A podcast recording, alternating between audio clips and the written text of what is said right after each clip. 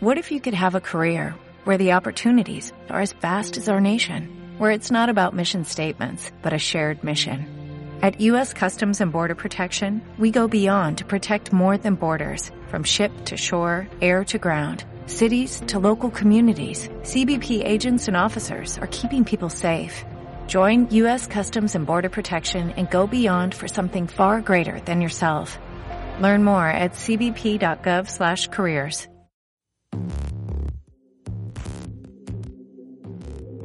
Duelos compartidos. Bordando memorias desde el corazón. Acompañamientos. Comparticiones. Abrazos sonoros. Ritos de duelo y homenaje comunitario desde la virtualidad en tiempos de pandemia. Un memorial construido entre todas y todos para despedir a nuestros seres amados. La Secretaría de Cultura de la Ciudad de México, a través del RULE Comunidad de Saberes, Presentan.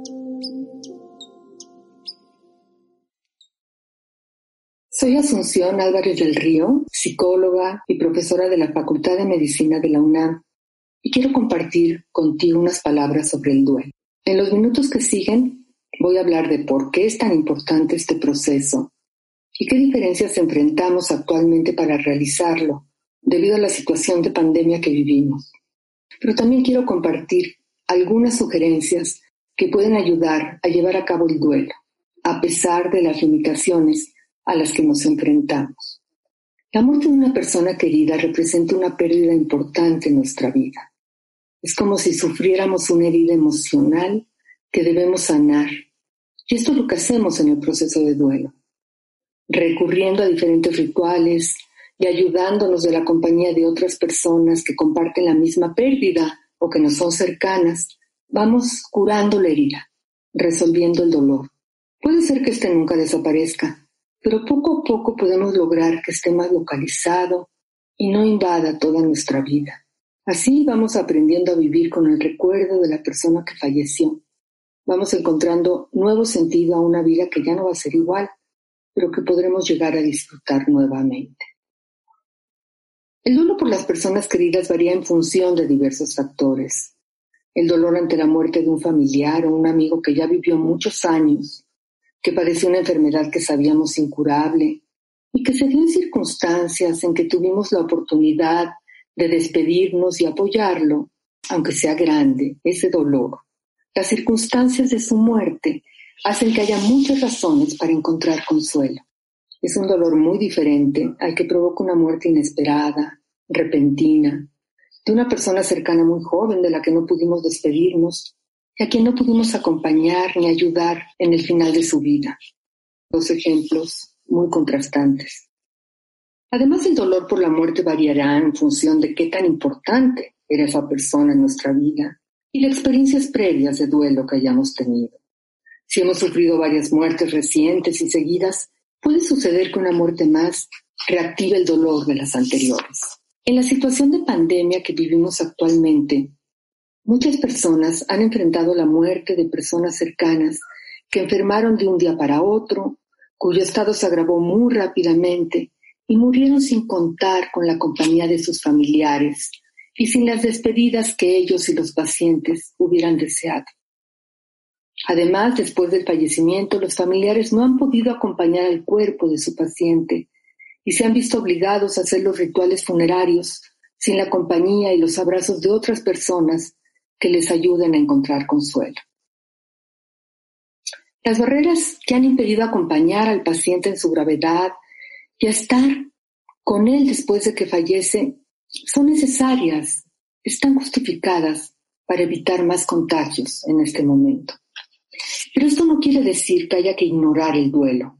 Al contrario, en estas situaciones especialmente difíciles es más importante encontrar la forma de realizarlo, ayudarse de los medios tecnológicos con los que actualmente contamos y de rituales alternativos que nos permitan efectuar simbólicamente lo que no pudimos hacer directamente con la persona que murió.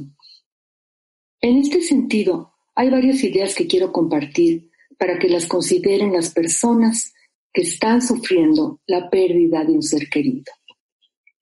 Una primera idea es que si no pudieron despedirse en su momento de la persona que murió, lo hagan a través de una carta. Que le escriban una carta en que le digan lo que hubieran querido decir como despedida, lo que significó esa persona en su vida, lo que le agradecen, entre otras cosas. Esa carta la pueden leer en voz alta si quieren, quizá en presencia de otros familiares con quienes quieran compartirla, o solos, a lo mejor ante el retrato de esa persona, o en un lugar en que la recuerden especialmente. Otra idea que puede ayudar al duelo es ubicar un espacio de la casa para hacer un pequeño altar en el que se coloque una foto de la persona fallecida y sirva como un lugar al que el doliente o los dolientes se pueden acercar cuando quieran para pensar y hablar de esa persona que ya no está. Una idea más es reunir fotografías, videos y objetos de la persona fallecida para hacer un pequeño álbum, el cual servirá para recordar y homenajear a la persona, a su vida y para agradecer los momentos vividos con ella. Hay que subrayar que es muy importante que una persona en duelo se sienta escuchada. Muchas veces no habrá nada que se le pueda decir, pero importa mucho que se siente escuchada. Esto lo debe saber una persona que está en duelo para que busque a quien hablar de lo que siente y piensa. Lo mismo que las personas que conocen a alguien cercano que está en duelo para ofrecerse a hacer esa escucha.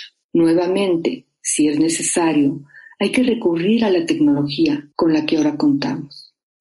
Finalmente, hay que estar atentos para reconocer si uno mismo o alguien que uno conoce no está pudiendo superar la muerte de su ser querido para que busque ayuda.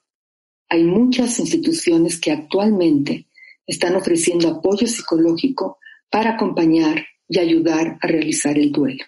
Espero que estas palabras les sirvan. Y ya para concluir, quiero dejar una reflexión. El duelo, el dolor que nos causa la muerte de un ser querido, es la contraparte del amor por esa persona. Nos duele porque la amamos. Y no hay que olvidar el agradecimiento de que esa persona formara parte de nuestra vida. Y lo siga haciendo, solo que de otra manera, que hay que descubrir. Soy Asunción Álvarez del Río, psicóloga y profesora de la Facultad de Medicina de la UNAM. Muchas gracias.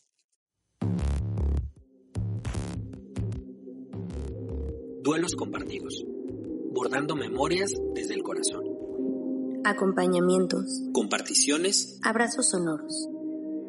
Ritos de duelo y homenaje comunitario desde la virtualidad en tiempos de pandemia un memorial construido entre todas y todos para despedir a nuestros seres amados.